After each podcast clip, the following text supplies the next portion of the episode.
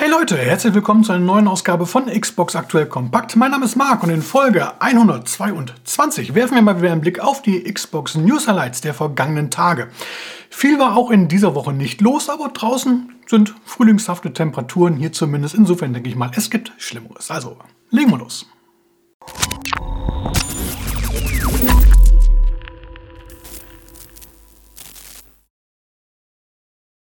Fangen wir mit einer News an, die eigentlich schon aus der letzten Woche stammt, denn letzte Woche Freitag ist Hogwarts Legacy für Xbox One erschienen. Letzten Samstag konnte ich aber noch nichts zur Qualität sagen.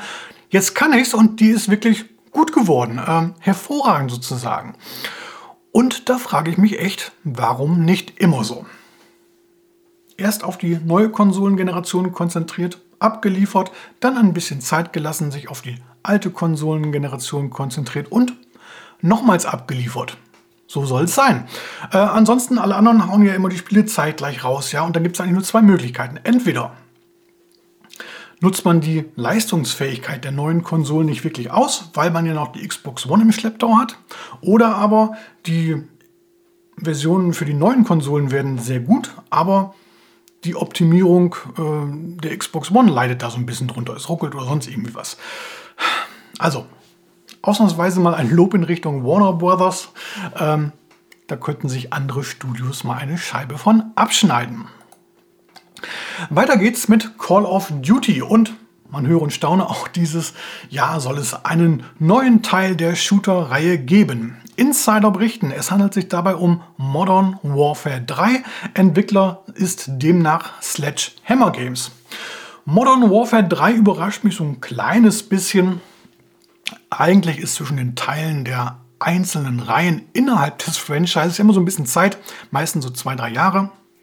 Naja, letztes Jahr Modern Warfare 2, dieses Jahr schon Teil 3. Egal. Äh, Sledgehammer Games überrascht jetzt weniger. Das sind ja drei Studios, die sich um die Call of Duty Marke kümmern und äh, Treyarch und Infinity Ward waren jetzt zuletzt dran. Insofern war jetzt Sledgehammer einfach wieder an der Reihe. Einen Release-Termin gibt es tatsächlich auch schon, angeblich 10. November für alle Xbox-Konsolen. Im Oktober soll es davor noch zwei Beta-Testläufe geben, wobei die PlayStation mal wieder einen zeitlichen Vorteil bekommen soll. Ja, kein Wunder, dass Sony so gegen die Activision Blizzard Übernahme wettert. Und da sind wir schon beim richtigen Stichwort, Activision Blizzard. Zwei kurze äh, Updates. Einmal CMA, Competition and Markets Authority, hat ja den Deal blockiert zuletzt und äh, jetzt rüstet man sich bei Microsoft für das Berufungsverfahren und da hat man sich jetzt durchaus prominente Unterstützung an Bord geholt, nämlich einen neuen Londoner Anwalt, Daniel Bird von der Kanzlei Monkton Chambers. Der ist durchaus in Sachen Wettbewerbsrecht bewandert, hat schon Intel vor einer Milliardenzahlung gerettet. Aktuell prozessiert er zusammen mit Apple gegen die EU, die möchte 13 Milliarden Euro Strafe haben. Äh, erste Instanz hat Apple bzw. dessen Anwalt äh, Daniel Bird gewonnen. Insofern, der Mann scheint es so ein bisschen drauf zu haben. Mal schauen, ob es Microsoft dann auch hilft. Helfen würde auf jeden Fall erstmal Rückenwind von der EU. Ähm, da steht ja auch das finale Urteil über die Übernahme aus. Ursprünglich hieß es, am 22. Mai sollte diese äh, fallen. Jetzt heißt es, das Ganze wird sogar vorgezogen. Schon am nächsten Montag könnte da die Entscheidung publik gemacht werden. Man darf gespannt sein. Die neue Woche könnte also mit einem Paukenschlag starten. Ja, Paukenschlag. Ich habe es ja fast befürchtet. Wenn man so ein Thema anfasst, da gerät man schnell zwischen die Fronten. Auf der einen Seite natürlich die Sony-Fans, die sich in irgendeinen Xbox-Kanal verirren und dann nochmal unbedingt kundtun müssen, wie scheiße die Xbox doch ist. Aber auf der anderen Seite überraschenderweise auch einige Xbox-Fanboys, die einem, also mir, äh, Meinungsmache vorwerfen. Und ähm, wäre alles überhaupt gar kein Thema. Und wenn man mal nachfragt, dann merkt man, sie haben sich das Video nicht mehr angeschaut. Naja, äh, ich will auch gar nicht groß drauf rumreiten. Wenn ihr das Video noch nicht geschaut habt, dann holt es auf jeden Fall nach. Den Link gibt es unten in der Beschreibung. Ähm, und hinterlasst auf alle Fälle einen Kommentar. Ich freue mich da auf eure Meinung. Weiter geht's mit einer Hardware-News, die jetzt gar nicht mal so ähm, die Xbox betrifft, aber durchaus interessant ist. Denn Asus hat jetzt äh, das Walk Alley vorgestellt, ein Handheld, ein sehr leistungsstarkes Handheld. Ähm, vielleicht das optimale Gerät für den Xbox Game Pass. Denn das Handheld läuft mit Windows 11. Das heißt, die Xbox App läuft drauf und insofern kann man da auf die Cloud hervorragend drauf zugreifen. Ähm, es wird zwei Versionen davon geben. Einmal eine extrem leistungsstarke. Ähm, die stellt alles in den Schatten, was es bislang gab. Äh, Steam Deck oder ja, Nintendo Switch brauchen wir nicht erwähnen. Ähm, ausgestattet mit einem Prozessor AMD Z1 Extreme ist ab sofort vorbestellbar, kostet 799 Euro und soll dann Mitte Juni ausgeliefert werden.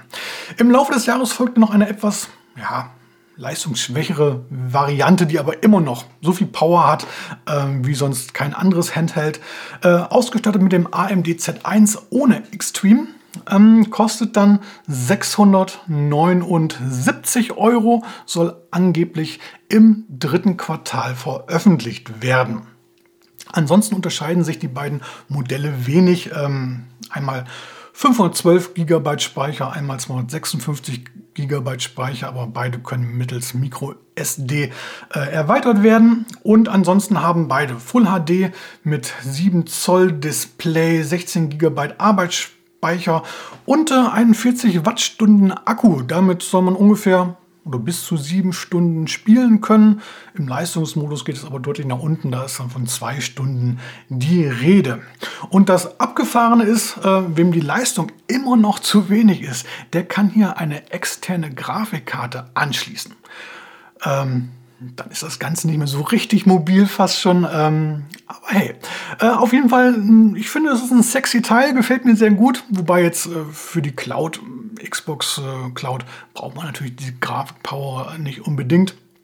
Aber man kann ja auch Spiele drauf installieren.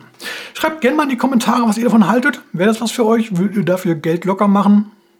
Ähm, mir kribbelt es ein bisschen in den Fingern. So, kommen wir zu den restlichen News-Highlights, wenn man sie denn so nennen kann, hier in der Zusammenfassung. Los geht's mit Street Fighter 6. Da wurde jetzt ein offener Beta-Test angekündigt, findet am nächsten Wochenende statt können alle interessierten Spieler daran teilnehmen. Es gibt äh, acht spielbare Charaktere und diverse Spielmodi. Der finale Release ist dann am 2. Juni. Dann ist diese Woche ein Closed Beta Test zu Park Beyond gestartet, also die Freizeitpark Management Simulation. Wer teilnehmen möchte, ist aber jetzt nicht weiter wild, einfach auf der offiziellen Homepage registrieren. Das Ganze geht noch bis Ende nächster Woche. Dann haben wir Saints Row, da ist jetzt die erste Erweiterung erschienen. The Heist and the Hazardous, eine Story-Erweiterung. Ähm, Gibt es innerhalb des Season Pass. Ansonsten kann man den auch einzeln oder den DLC auch einzeln kaufen. Kostet dann 9,99 Euro. A Plague Tale Requiem hat nun den versprochenen Performance-Modus erhalten für Xbox Series X. Das Spiel lief ja bisher, ich habe geschrieben, mit 30 Frames, jemand meinte mit 40, keine Ahnung. Ähm, auf jeden Fall, ab jetzt sind dann 60 Frames pro Sekunde möglich. Dadurch wird halt die Bildauflösung reduziert, bzw. die Bildqualität. Ähm, wer darauf Wert legt, ähm, sicherlich eine feine Sache. Xbox Series S geht da leider leer aus, aber auch die profitiert hier von einigen Bugfixes. Dann Fall Guys Ultimate Knockout. Ähm, da gibt es jetzt einen neuen Kreativmodus, der erlaubt es, eigene Level zu bauen und diesen dann mit der Community zu teilen. Und schlechte Nachrichten für alle, die auf Daymare 1994 Sandcastle gewartet haben. Sollte ja eigentlich im Mai jetzt noch erscheinen. Wurde verschoben. Neuer Termin ist der 30. August.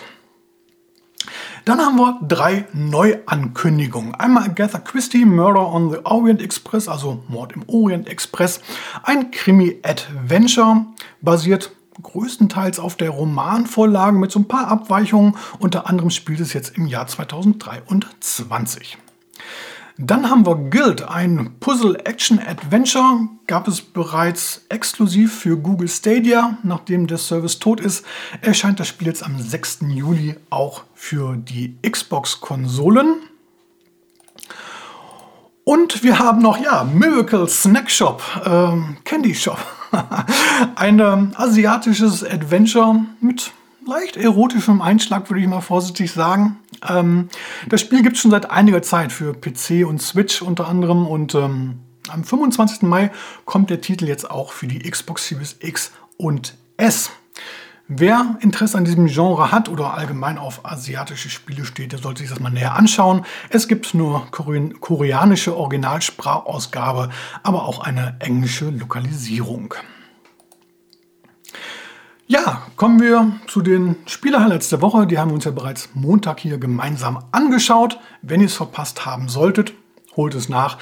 Den Link dazu gibt es unten wieder auch in der Beschreibung. Das heißt, wir können direkt mit dem Spiel der Woche weitermachen und naja, in dieser Woche sind nicht ganz so viele hochklassige Games erschienen, muss man mal so sagen. Das soll aber meine Auswahl jetzt hier nicht groß schmälern. Eigentlich hatte ich vorgehabt, hier äh, TT Isle of Man Wide on the Edge 3 zu nominieren. Ähm, die offizielle Motorradrennsimulation zur Tourist Trophy. Jetzt endlich auch mit Open Roads Modus. Das heißt, man kann die Insel ja, mehr oder weniger frei erkunden. Habe mich jetzt aber kurzfristig noch umentschieden, denn äh, einen Release habe ich in der Wochenvorschau am Montag verpasst. Drift CE. Ein ja, Renn, Rennspiel, eine ja, Rennsimulation schon eher, ähm, basiert auf Drift 21, das ist schon unter anderem für PC erschienen, hat dort sehr gute Noten bekommen. Und äh, Drift CE, CE Console Edition, das heißt, ist im Grunde genommen die Version davon. Und äh, ich denke mal, Rennspielfans kommen auch hier auf ihre Kosten. Spieler können in Drift CE hinter dem Steuer eines von zwölf offiziell lizenzierten Driftautos die Kurven von mehr als einem Dutzend Strecken meistern. Zu befahren ist neben den aus Drift 21 bekannten Strecken nun auch der neue Kurs von Mount Haruna. Jedes Fahrzeug kann dabei mit 1800 austauschbaren Komponenten wie Motoren, Aufhängungen und Rädern auf die Bedürfnisse der Fahrer angepasst werden. Auch Karosserie, Lackierung und am Wagen angebrachte Aufkleber sind variierbar. Drift CE ist seit dieser Woche als Download im Xbox Store erhältlich und kostet offiziell knapp 30 Euro. Jetzt zum Release gibt es noch ein paar Euro Rabatt. Werfen wir zum Abschluss einen Blick auf die kommende Woche und da ist so ein bisschen mehr los, beziehungsweise es kommen so ein paar Spiele, die ich durchaus interessant finde. Einmal Trackmania, der Free-to-Play-Racer von Ubisoft, Tin Hearts, Endless Dungeon und natürlich Lego 2K Drive. Testmuster ist unterwegs. Ich hoffe, wir können den Bericht dazu pünktlich online stellen. Im Detail schauen wir uns das dann am nächsten Montag wieder in der neuen Wochenvorschau an. Ich würde mich freuen, wenn ihr wieder mit dabei seid. So, und damit verabschiedet sich Xbox Aktuell Kompakt Folge 122 in den wohlverdienten Feierabend. Wenn euch das Video oder der Podcast gefallen hat, dann lasst wie immer gerne ein Like und wenn noch nicht geschehen, ein Abo da. Wir sehen bzw. hören uns beim nächsten Mal wieder. Bis dann, macht's gut. Ciao, ciao.